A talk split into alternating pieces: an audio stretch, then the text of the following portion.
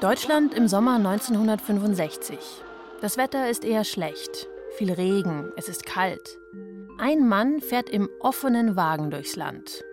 Eher unscheinbar ist er, klein und rundlich. Aber wo er hinkommt, jubeln ihm die Menschen zu. Es ist kein Popstar, kein Top-Fußballer, sondern Bundeskanzler Ludwig Erhard. Er ist unterwegs im Bundestagswahlkampf.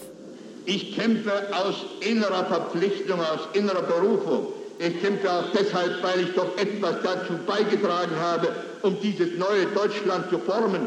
Und ich möchte es nicht verspielen lassen. Ja, ja, wir sind in allen Jahren mit Ludwig Erhards CDU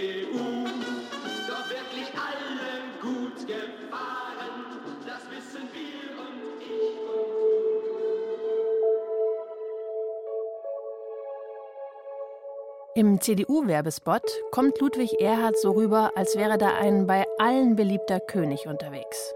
Die Menschen feiern ihn, weil er bewusst kein Politiker wie alle anderen sein will. Erhard setzt auf seine Erfahrung als Wirtschaftswissenschaftler. Er gilt als Vater des deutschen Wirtschaftswunders. Er ist eher Experte als Machtmensch. Ein Gegenentwurf zu den Parteipolitikern. Und das kommt an. Ich begrüße es sehr, dass ein Wirtschaftsexperte Bundeskanzler ist. Erhard ist ein sehr guter Bundeskanzler, ist ein Mann, der den Ausgleich sucht. Ich bin mit Erhard gut einverstanden. Die Wahl wird dann auch ein riesiger Triumph. Ich frage Sie, Herr Abgeordneter Dr. Erhard, nehmen Sie diese Wahl an? Erhard schrammt nur knapp an der absoluten Mehrheit vorbei. Bei der Wahl zum Bundeskanzler strahlt er im Bundestag. Ich nehme die Wahl an. Was Ludwig Erhard noch nicht ahnt, nur ein Jahr später wird er das hier in einer Fernsehansprache sagen. Meine lieben deutschen Mitbürger und Mitbürgerinnen, ich werde dem Bundespräsidenten meinen Rücktritt als Bundeskanzler erklären. Was ist da schiefgelaufen? Warum ist der gerade noch so populäre Erhard so abgestürzt? Das ist eine Frage, die wir uns in dieser Folge stellen. Und die andere Frage dreht sich um Experten in der Politik. Auch heute wird ja oft der Ruf laut, lass doch einfach mal die Fachleute ran. Egal ob beim Thema Corona, beim Klimawandel oder bei der Eurokrise. Aber ist das überhaupt eine gute Idee? Machen Experten wirklich die bessere Politik? Ludwig Erhard ist ein Beispiel dafür, warum das nicht unbedingt funktioniert. Besonders nicht in unserem politischen System hier in Deutschland. Das ist der Kanzlercast, ein Podcast über unsere Kanzler und warum sie heute noch wichtig sind. Heute mit Folge 2. Ludwig Erhard, der Antipolitiker. Ich bin Christine Auerbach.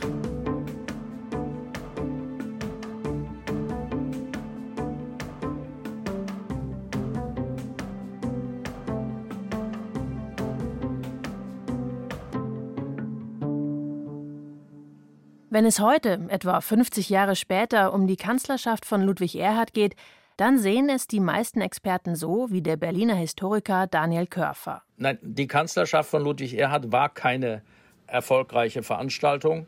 Woran das lag? Da müssen wir über den ersten Bundeskanzler, Konrad Adenauer, sprechen. In den Jahren der Zusammenarbeit sind wir uns auch menschlich näher getreten. Öffentlich redet der über seinen Nachfolger Ludwig Erhard so. Selbstverständlich, meine lieber Herr Erhard, waren wir nicht immer derselben Meinung. Aber was immer wieder an Ihnen so, mir so besonders gefallen hat, das war Ihr freundschaftliches und sonniges, kann ich sagen, Temperament. Das klingt, als hätten die beiden sich abends oft mal zusammengesetzt und drei, vier Bierchen miteinander getrunken. Aber wir werden sehen, die Realität sieht anders aus. Adenauer versucht erst alles, um Ludwig Erhard als Bundeskanzler zu verhindern. Aber alles auf Adenauer zu schieben, das wäre zu einfach. Auch Erhard selbst wird hier nicht so gut wegkommen. Er ist nicht unschuldig an den Problemen in seiner Kanzlerschaft. Dabei hat er etwas versucht, das heute immer noch und immer wieder von vielen gefordert wird.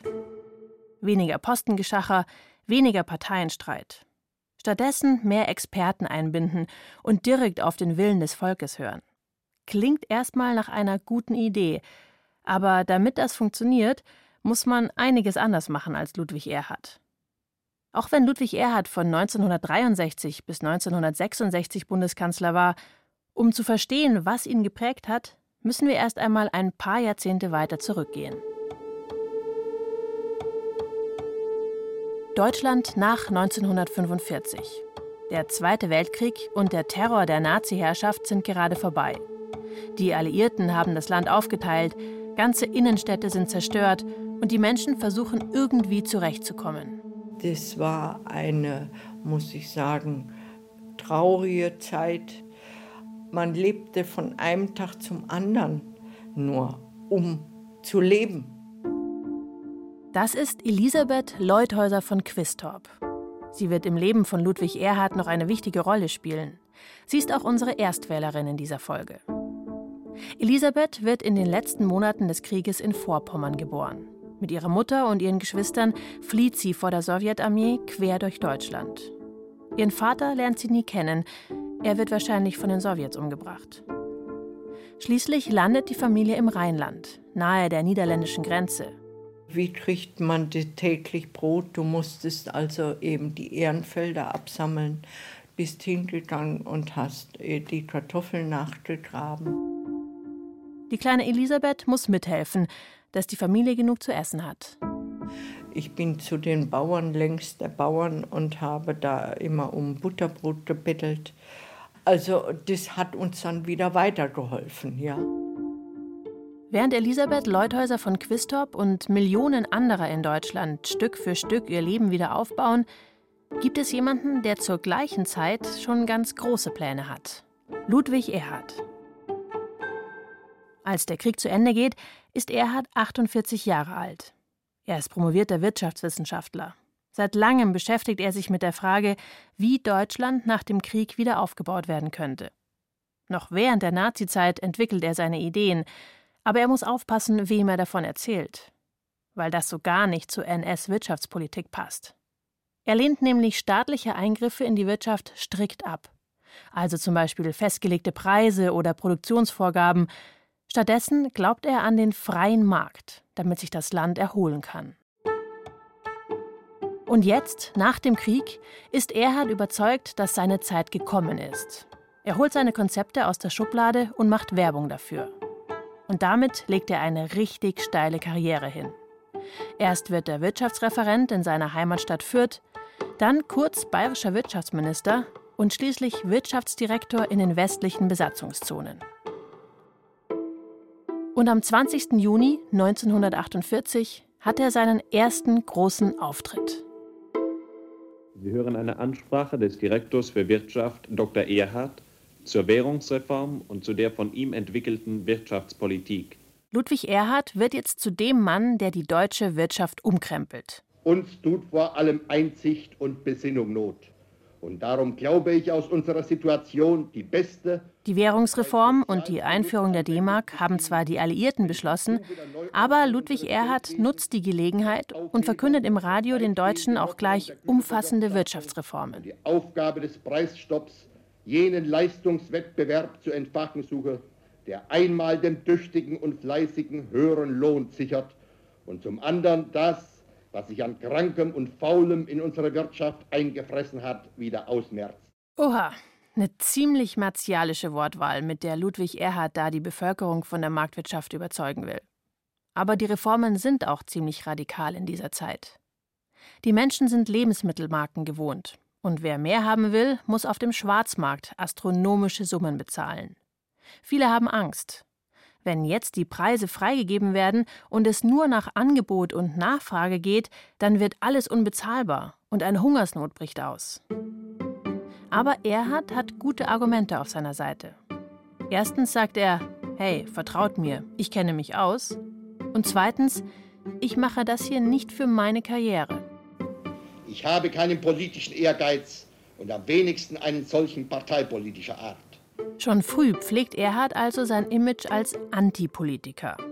Kein politischer Ehrgeiz. So ganz nehme ich ihm das nicht ab. Weil schon ein Jahr später bekommt Ludwig Erhard von Konrad Adenauer ein Angebot, das er nicht ablehnen kann. Alle Anwesenden waren sich in einem absolut einig, dass insbesondere auch Herr Professor Erhard in der neuen Bundesregierung Wirtschaftsminister werden soll. Ludwig Erhard sagt zu und wird der erste Wirtschaftsminister der jungen Bundesrepublik Deutschland. Die Rollenverteilung ist klar. Adenauer ist der Chef und Erhard bleibt der Wirtschaftsexperte. Auf dem Gebiet hat Adenauer nämlich wenig Ahnung. Und Erhard macht jetzt für sein Konzept der Marktwirtschaft Großwerbung. Er war vor dem Krieg einer der ersten Marketingforscher in Deutschland. Deshalb weiß er, worauf es ankommt. Die Deutschen kommen an seinen Botschaften nicht vorbei. So ist der Mensch, wie man hier sieht, stets selber seines Glückes Schmied. Zum Beispiel im Kino. Anstatt mit leerer Hand zu grollen, schöpft er nun plötzlich aus dem Vollen. Schafft, was er will, aus eigener Kraft in der sozialen Marktwirtschaft. Anfang der 50er Jahre startet die Wirtschaft dann richtig durch.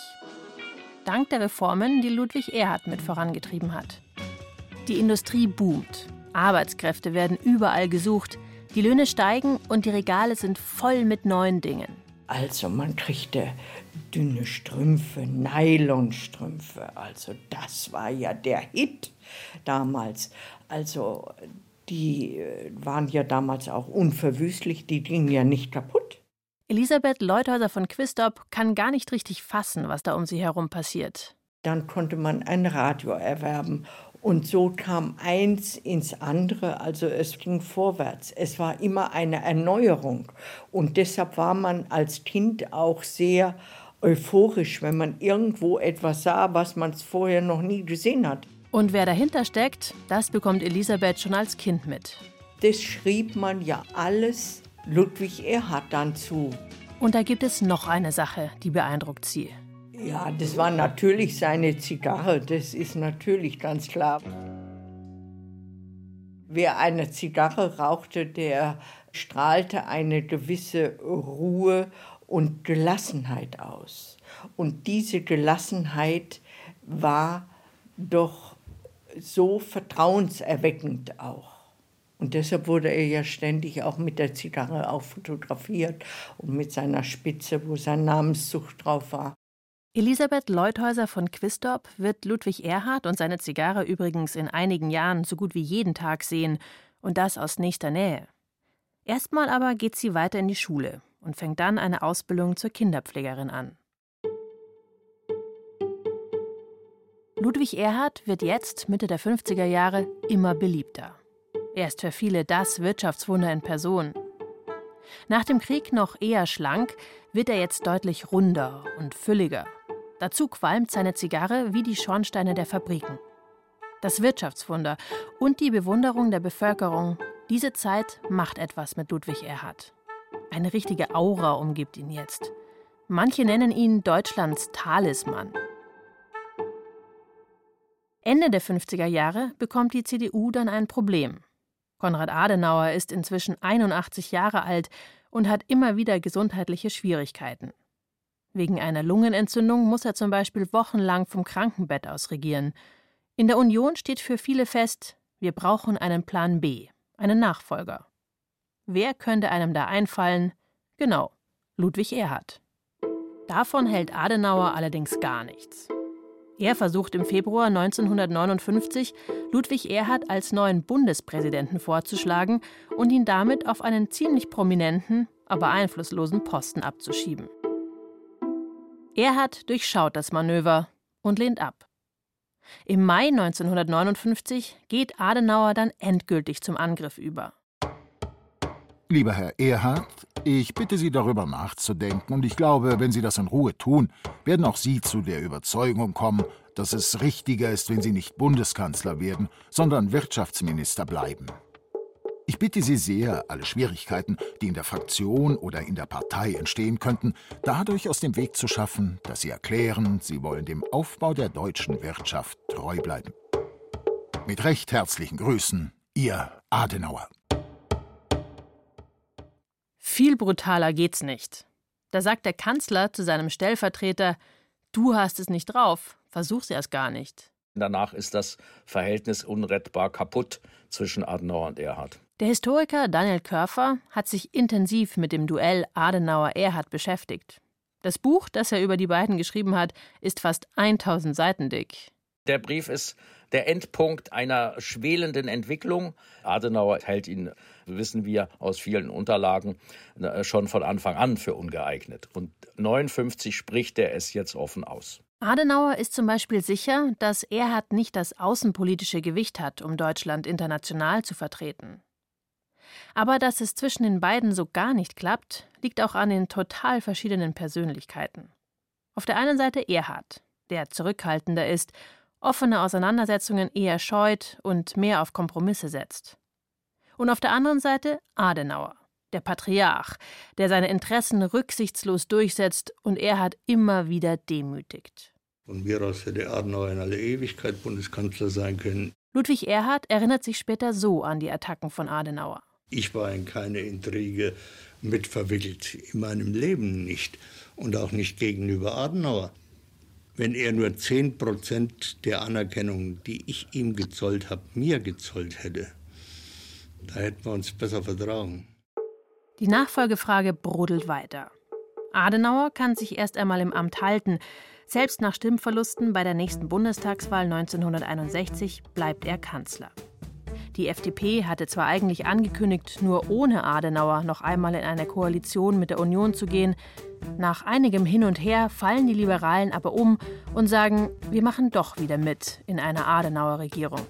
Die Kritik bei den FDP-Wählern ist riesig. Immerhin, die FDP setzt durch, dass Adenauer noch vor der nächsten Wahl zurücktreten muss und Platz macht für einen Nachfolger.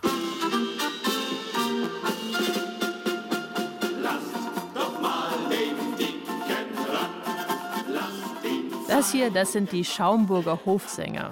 Sie haben damals einen Hit mit ihrer Forderung, dass Adenauer dem Dicken, also Ludwig Erhard, das Kanzleramt überlassen soll. Solange noch die Zigarre glüht, solange geht's uns gut. Wenn's Conny auch nicht gerne sieht, weil Scheiden wehe tut.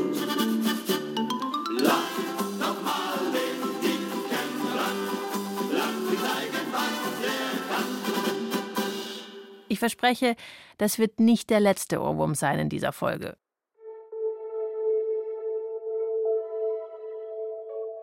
Im Oktober 1963 ist es dann soweit. Adenauer dankt ab. Er ist jetzt 89 und seit 14 Jahren im Amt. Endlich ist das vorbei, denken viele. Aber wie soll es jetzt weitergehen? Die Unionsfraktion ist für Erhard als Kanzlerkandidat. Dabei sind nicht alle Abgeordnete glühende Erhard-Fans. Dafür hat Adenauer schon gesorgt. Aber alle schauen auf seine überragenden Umfragewerte. Etwa 80 Prozent der Westdeutschen sehen ihn positiv. Anstatt mit leerer Hand zu grollen, schöpft er nun plötzlich aus dem Vollen. Erhards Image als Vater des Wirtschaftswunders macht ihn irgendwie immun gegen alle Angriffe. Ich frage Sie, Herr Abgeordneter Professor Erhard, nehmen Sie die Wahl an? Wahl an. Und am Tag nach Adenauers Rücktritt wählt ihn der Bundestag zum Kanzler. Erinnern wir uns noch mal kurz. Erhard hatte ja am Anfang seiner politischen Karriere das hier gesagt. Ich habe keinen politischen Ehrgeiz und am wenigsten einen solchen parteipolitischer Art. Dass er keinen politischen Ehrgeiz hat, das glaubt ihm schon lange keiner mehr. Aber das mit der Partei, da könnte was dran sein. Gewiss gehört es zum Wesen der parlamentarischen Demokratie. Das hier sagt er nämlich in seiner ersten Regierungserklärung. Dass sich der Bundeskanzler auf eine Fraktion oder Koalition stützt, die im Parlament über die Mehrheit verfügt. Mit seiner Wahl aber hat er sich über alle Parteiungen hinweg als Sachwalter des ganzen deutschen Volkes zu fühlen, zur Wahrung dieses Grundsatzes bekenne ich mich vor dem Hohen Hause ausdrücklich. Sachwalter des Volkes. Opposition mit an Bord holen. Seine Antrittsrede klingt, als wollte Erhard hier einfach mal alle in den Arm nehmen. Volkskanzler, so nennt er sich. Ein völlig anderer Stil als Adenauer. Da ist er wieder, der Antipolitiker. Auf eines muss Erhard aber noch warten. Im Park vor dem Bundeskanzleramt, direkt am Rheinufer in Bonn, wird nämlich gebaut. Dort entsteht gerade der Kanzlerbungalow. Als ich das zum ersten Mal gelesen habe, klang das für mich eher wie ein Gartenhäuschen, aber dieser Bungalow soll das neue repräsentative Zuhause für die Bundeskanzler werden. Erhard hat den Bau noch als Wirtschaftsminister in Auftrag gegeben. Er kann es kaum abwarten, da jetzt einzuziehen und den Bungalow mit seinen Zigarren einzunebeln. Elisabeth Leuthäuser von Quistorp, die ja als Kind schon fasziniert war von Erhard und seinen Zigarren, hat zu dieser Zeit ihre Ausbildung als Kinderpflegerin abgeschlossen. Ein paar Monate nach dem Amtsantritt von Erhard ist sie dann auf einer Silberhochzeit. Ein befreundetes Paar hat Elisabeth gefragt, ob sie die Feier organisiert. Auch die Stieftochter von Ludwig Erhard ist eingeladen, Lore. Und als die jetzt erlebt, wie souverän Elisabeth auf der Feier alles im Blick hat und die Gäste umsorgt, kommt ihr eine Idee. Die hat ihrer Mutter dann erzählt, also wenn das jetzt mit dem Bungalow wird in Bonn, dann wissen wir, wer den managen kann. Einige Zeit später wird Elisabeth dann abgeholt und nach Bonn gefahren. Sie muss mit Luise Erhard, der Frau des Bundeskanzlers, zum Mittagessen. Eigentlich ist es ein Bewerbungsgespräch. Naja, also sie meinte nach dem Essen, ich soll jetzt mal runterfahren ins Kanzleramt. Es klappt. Und soll einen Vorvertrag machen. Elisabeth Leuthäuser von Quistorp hat den Job im Kanzlerbungalow. Sie erzählt das hier ziemlich unaufgeregt. Tatsächlich aber ändert der Vertrag, den sie dann unterschreibt, ihr Leben komplett. Der Kanzlerbungalow ist ein Flachbau im Bauhausstil, große Fensterfronten, damals hochmodern, mit beweglichen Trennwänden, bequemen Sitzecken, schlicht und ohne Pomp. Kritiker schreiben heute, dass der Bau so war, wie die Bundesrepublik sich damals in der Welt präsentieren wollte. Modern, schlicht, bequem. Erhard zieht im November 1964 ein. Bei der Schlüsselübergabe lächelt er zufrieden in die Kameras. Hier ist, glaube ich, sind alle Voraussetzungen gegeben, um fruchtbar zu arbeiten. Und selbstverständlich ist es mein redlicher Wille und mein Wunsch, in diesem Hause recht lange zu bleiben. Erhard wohnt mit seiner Frau im Privattrakt des Bungalows und im Angestelltenbereich zieht Elisabeth Leuthäuser von Quistorp ein. Das war Neuland. Es war Neuland für mich, es war Neuland fürs Bundeskanzleramt. Ihre Jobbeschreibung nennt sich damals übrigens Hausdame. Dann noch eine Frau und dazu noch so jung. Also das waren, oh, da gab es dann schon ein paar ja, Momente, wo ich gedacht habe, hoppla. Was für eine Wendung im Leben. Elisabeth ist da gerade einmal 20. In dem Alter darf sie noch nicht einmal wählen. Aber sie wird mitten rein katapultiert in die Bundespolitik. Und dann trifft sie Erhard zum ersten Mal. Im Türstock sind wir uns begegnet und er schaute mich sehr wohlwollend an und grinste mich an und nickte mir immer freundlich zu. Elisabeth ist natürlich wahnsinnig aufgeregt jetzt.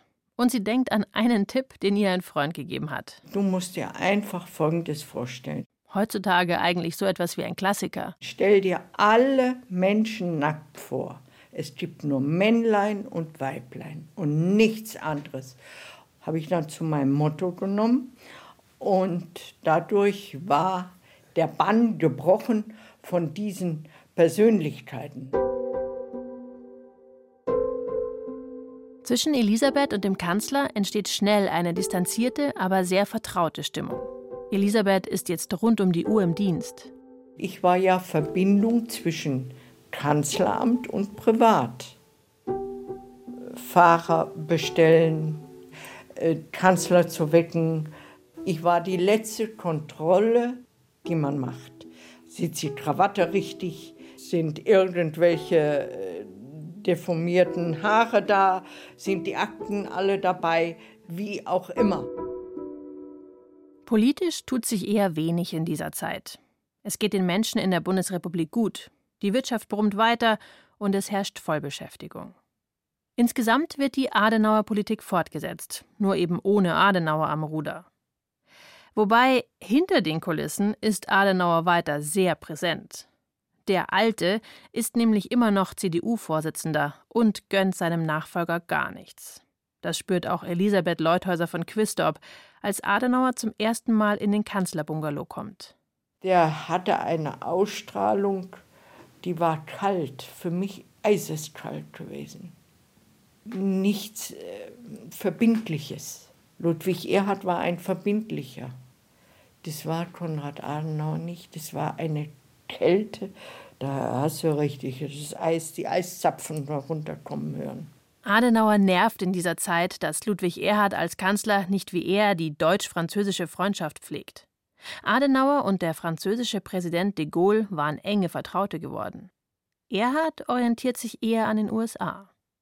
In der CDU bekämpfen sich jetzt die Gaullisten um Adenauer und die sogenannten Atlantiker um Erhard. Ehrlich gesagt habe ich den Eindruck, dass es da oft weniger um strategische Ausrichtungen ging, sondern einfach auch viel Persönliches eine Rolle gespielt hat. Ludwig Erhard versucht sich weiter rauszuhalten. Und er zieht es wirklich durch. Er ist, was die meisten damals gar nicht wissen, nicht einmal CDU-Mitglied. Und auch zu seiner Rolle als Kanzler pflegt Erhard immer noch eine gewisse Distanz. Er hat immer gewünscht, dass man ihn mit Herr Professor anredet. Er sagt, Bundeskanzler kann jeder werden, aber Professor nicht. Auch die Minister im Kabinett merken, dass sich Erhard in seinem Amt nicht so richtig wohlfühlt, sagt Daniel Körfer. Er ist nicht wirklich in der Lage, einen klaren Kurs vorzugeben. Und er war auch im Kabinett nicht die Führungsfigur. Nicht unter Adenauer dauerten die Kabinettssitzungen halb so lange, es wurde doppelt so viel entschieden als unter Erhard. Das ist schon mal ein Hinweis. Es wurde sehr viel geredet und wenig entschieden unter Erhard. Und das ist eben auf die Dauer nicht gut, weil das eben Energie unnötig bindet. Gummi Erhard ist ein fieser Spitzname, der in Bonn kursiert, weil so wenig entschieden wird. Aber öffentlich wird davon eben nur wenig bekannt. Das liegt auch daran, dass sich alle zusammenreißen. Sie haben Respekt vor Ludwig Erhards Superkraft, mit der er jede Kritik kontern kann. Seine Beliebtheit. Ja, der Mann ist meines Erachtens in Ordnung. Ich bin mit Erhard gut einverstanden. Erhard war als Wirtschaftsminister gut. Ich bin mit Erhard einverstanden, nur müsste er in seiner Partei ein bisschen kräftiger durchgreifen. Im September 1965 ist es dann soweit. Die Bundestagswahlen stehen an.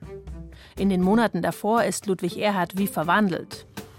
Meine sehr verehrten Damen und Herren, wenn es Wahlkämpfe gibt, dann gehöre ich dazu. Als hätte er einen Schalter umgelegt. Von einem, der mit seinem Amt ziemlich fremdelt, plötzlich zu jemandem, der unbedingt gewinnen will. Auch Elisabeth Leuthäuser von Quistorp spürt die Wahlkampf-Euphorie bei Erhard. Also er war schon sehr viel unterwegs. Und das war natürlich sehr mühsam.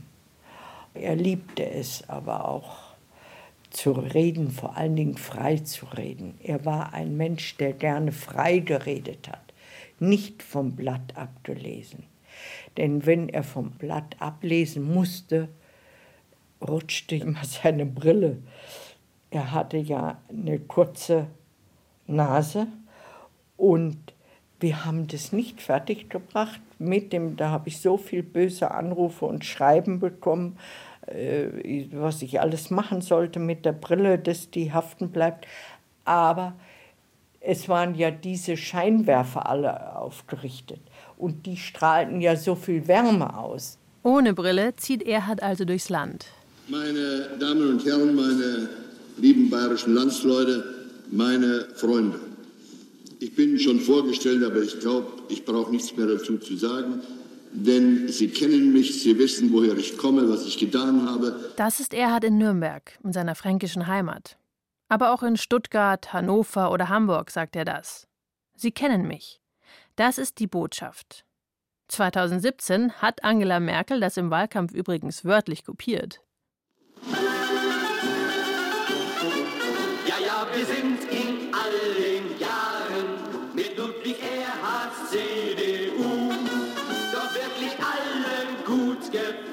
CDU wirft 1965 musikalisch alles nach vorne. Nein, nein, der Willi ist so gut nicht und deshalb rufen wir euch zu.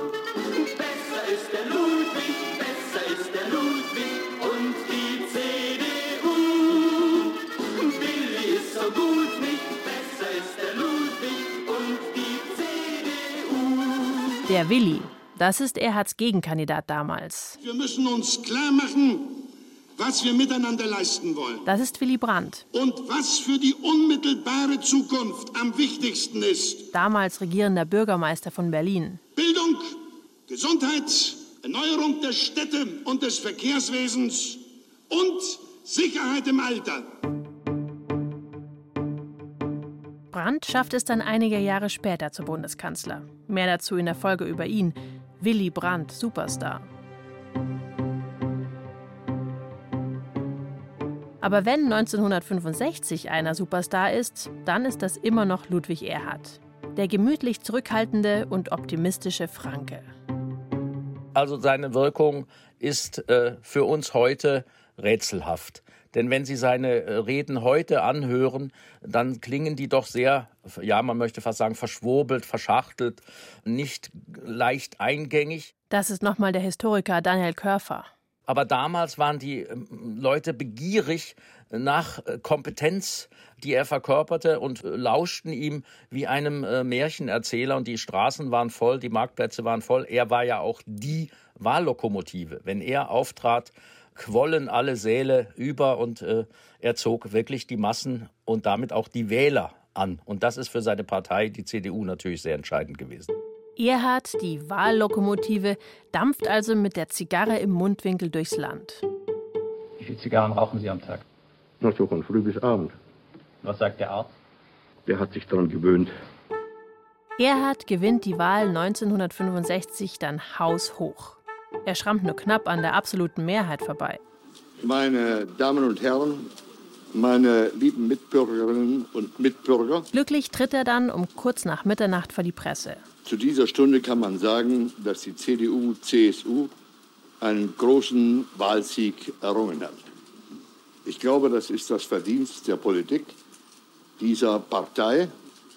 Aber ich glaube, es ist auch eine Bestätigung der Politik, für die ich verantwortlich zeige, für meine Persönlichkeit und für meine Amtsführung. Diese Wahl ist der Höhepunkt in Ludwig Erhards Kanzlerschaft. Was er selbst wohl am wenigsten ahnt, ab da geht's bergab für ihn. Erst schleichend. Erhards Wunschkoalition mit der FDP kommt nur zäh zustande.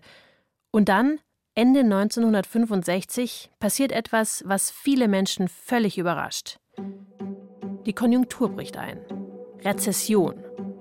Ein Auslöser ist die Kohlekrise. Erdöl ist damals enorm billig und die deutsche Kohle nicht mehr konkurrenzfähig. Bergwerke im Ruhrgebiet müssen schließen. Die Arbeitslosenzahlen steigen. Zum ersten Mal seit dem Ende des Zweiten Weltkrieges gibt es mehr Menschen, die Arbeit suchen, als Jobangebote. Er hat selbst hatte übrigens immer damit gerechnet, dass das Wirtschaftswachstum irgendwann mal vorbei sein könnte. Er hat ja lange immer gesagt, Maß halten und nicht alles im Überfluss. Man kann nur auf einem Stuhl sitzen. Und dieses Maß halten, das hat die Bevölkerung in der Euphorie des Wiederaufbaus und des Erreichbaren nicht wahrhaben wollen.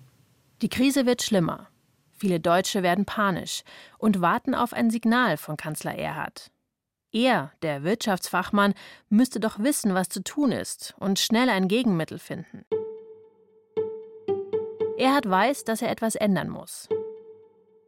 Er erkennt, dass er jetzt die Partei stärker hinter sich bringen muss. 1966 wird er auch CDU-Vorsitzender und Nachfolger von Adenauer. Er bekommt aber über 80 Gegenstimmen. Rückenwind sieht anders aus. Und es läuft weiter schlecht für ihn. Bei den Landtagswahlen in NRW bleibt die CDU zwar stärkste Kraft, aber die Partei verliert deutlich Stimmen, auch weil es im Ruhrgebiet wirtschaftlich immer schlechter läuft. Erhard zieht nicht mehr. Herr Kühn, worauf führen Sie die großen Stimmengewinne der SPD zurück? Der SPD-Spitzenkandidat nutzt diese Vorlage aus, um Erhard anzuzählen. Es ist die tiefe Unzufriedenheit im Revier mit der Energie- und mit der Wirtschaftspolitik der Bundesregierung und der Landesregierung gewesen. Insoweit ist der Wahlausgang sicherlich mindestens ebenso sehr eine Niederlage für Herrn Erhard. In den Zeitungen werden bereits Nachfolgekandidaten diskutiert. Und der Spiegel nennt Erhard Kanzler auf Abruf. Und die Sorgen wachsen. Die Preise werden höher Und die Steuereinnahmen fallen niedriger aus als erwartet. Die Staatsverschuldung steigt rasant und liegt 1966 umgerechnet bei rund 50 Milliarden Euro. Damals unvorstellbar viel, aber zum Vergleich, heute sind es um die 2 Billionen. Trotzdem, die Panik wächst und Kanzler Erhard hat jetzt ein Problem. Im September 1966 reist Erhard verzweifelt in die USA. Er hat eine Idee, um den Staatshaushalt irgendwie noch zu flicken. Deutschland zahlt zu der Zeit Beiträge an die USA für die in Deutschland stationierten US-Truppen. Diese Beiträge will Erhard drücken. Aber US-Präsident Johnson hält davon gar nichts. Er war sehr enttäuscht. Erhard fliegt frustriert wieder nach Hause. Er war traurig, ja. Die Euphorie, die war weg. Da hatte er sich halt große Hoffnungen gemacht. Und die waren ja zunichte. Und er wurde sehr wortkarg. Erhard spürt, dass seine Superkraft, also die Popularität bei den Wählern, endgültig weg ist. Um die finanzielle Schieflage irgendwie auszugleichen, denkt er jetzt an ein letztes Mittel, das seine Beliebtheit aber nur noch weiter sinken lässt Steuererhöhungen. Das hatte die FDP als Koalitionspartner eigentlich schon länger abgelehnt, doch dann stimmt sie am Ende doch zu. Über Nacht wächst der Protest und die vier FDP-Minister erklären ihren Rücktritt aus der Bundesregierung. Die Bundestagsfraktion hat einstimmig den Rücktritt ihrer vier Minister gebilligt. Erhard will jetzt mit einer Minderheitsregierung weitermachen. Er klammert sich ans Amt. Im Bundestag wächst der Druck auf ihn. SPD-Fraktionschef Herbert Wehner. Wer möchte es verantworten, die Bundesrepublik Deutschland auch nur einen Tag ohne handlungsfähige Regierung treiben zu lassen? Um Erhard wird es jetzt einsam. Auch im Kanzlerbungalow ist die Stimmung mies. Es begann eigentlich eine traurige Zeit, muss ich sagen.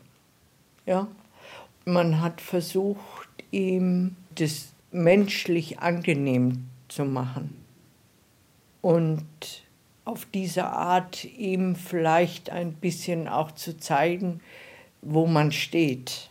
Einen Monat hält Erhard noch durch. Dann gibt er auf und tritt zurück. Es ist ja so einfach, eine Regierung für jede negative Erscheinung in Deutschland oder in der Welt verantwortlich und damit schlecht zu machen. Bei der Rede wirkt Erhard frustriert und auch müde. Ich danke heute Ihnen allen, meine lieben Mitbürgerinnen und Mitbürger, für Ihr Vertrauen, das Sie mir in all den vielen Jahren und dies besonders bei den so erfolgreichen Bundestagswahlen am 19. September 1965 entgegengebracht haben. Erhard ist gescheitert mit seinem Regierungsstil als Experte und Volkskanzler. Und er war eben in der Partei überhaupt nicht präsent, anders als Helmut Kohl beispielsweise. Er war nicht vernetzt mit den einzelnen Kreisverbänden und Vorsitzenden und hatte keine Telefonnummern, die er anrief vor Parteitagen. So konnte es nichts werden, sagt Daniel Körfer. Seine große historische Leistung liegt in den Jahren, ja in dem Jahrzehnt zuvor. Ludwig Erhard und das Wirtschaftswunder. Daran erinnert man sich. Aber was bleibt jetzt von Ludwig Erhard als Bundeskanzler? Er hat ein Experiment gestartet. Nicht als Parteipolitiker, sondern als Experte, als Fachpolitiker sich an der Spitze der Bundesregierung zu halten. Das klappt erst richtig gut, weil die riesige Mehrheit der Bürgerinnen und Bürger hinter ihm steht. Nur deshalb stützt ihn auch seine Partei. Als es schlechter läuft und die Bevölkerung ihn kritisch sieht, sägt die CDU ihn ab.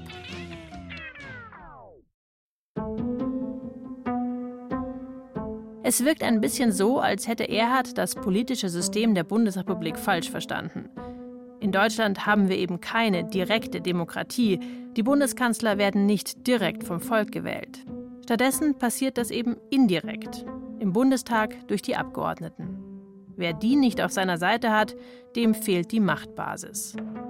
Auch deshalb haben es Expertinnen und Experten, die nicht durch die Parteimühle gegangen sind und keine Berufspolitikerinnen sind, bei uns schwerer als anderswo. Das ist einerseits bedauerlich, aber vielleicht auch ein Schutz. Beispiel USA. Donald Trump war kein Parteimensch. Bei den Republikanern war er anfangs extrem unbeliebt. Aber mit seinem Businessman-Image und seinem Reichtum konnte er punkten und zumindest die eine Hälfte der Amerikaner überzeugen, dass er wirtschaftlich was drauf hat. So jemand hätte in Deutschland viel größere Schwierigkeiten, an die Spitze einer Regierung zu kommen. Einen Antiparteienpolitiker wie Erhard hat es dann als Bundeskanzler auch nicht mehr gegeben. Aber den Nachfolgestress im Kanzleramt, den hat es seitdem immer wieder gegeben. Jeder Kanzler äh, denkt, sein Nachfolger ist sowieso eine Wurst und wird es viel schlechter schaffen als man selber. Und das ist normal und menschlich. Und wie geht es Elisabeth Leuthäuser von Quistorp, unsere Erstwählerin und Erhards Hausdame? Ja, das war für mich ein trauriger Moment. Die fühlt sich ganz anders, als Erhard aus dem Kanzlerbungalow auszieht. Es war nicht Schluss nach der Kanzlerschaft, sondern weil es sich ja im Laufe der Zeit zu einer Freundschaft entwickelt hatte mit der gesamten Familie, war, ging die Freundschaft weiter. Die hörte nicht auf an der Türe, wo er rausging, sondern es öffnete sich eine andere Tür. Ludwig Erhard wird später übrigens der Trauzeuge von Elisabeth Leuthäuser von Quistorp. Bis zur Hochzeit sind es aber noch ein paar Jahre. Sie bleibt erstmal im Bungalow und bekommt einen neuen Chef, Kurt Georg Kiesinger wird der neue Bundeskanzler. Ja, es brach für mich eine andere Zeit an, eben eine unnahbare Zeit. Es sprang nicht der Funke der Freundschaft über, wie bei Ludwig Erhard, sondern da war immer eine unsichtbare Wand. Auch Kiesinger wird viele Probleme in seiner Amtszeit bekommen, aber nicht, weil sein Vorgänger Erhard an seinem Stuhl sägt oder weil er keine Lust auf Parteipolitik hat. Ganz im Gegenteil. Kiesinger wird von seiner Vergangenheit in der Nazizeit eingeholt werden.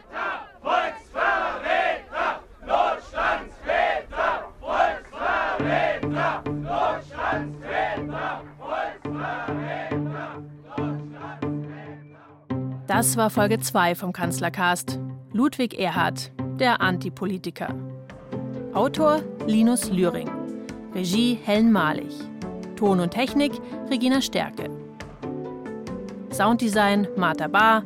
Redaktion Till Ottlitz. Zum Redaktionsteam vom Kanzlercast gehören außerdem Johannes Bertou, Birgit Frank, Ingo Lierheimer, Katja Peisen-Petersen und Klaus Uhrig.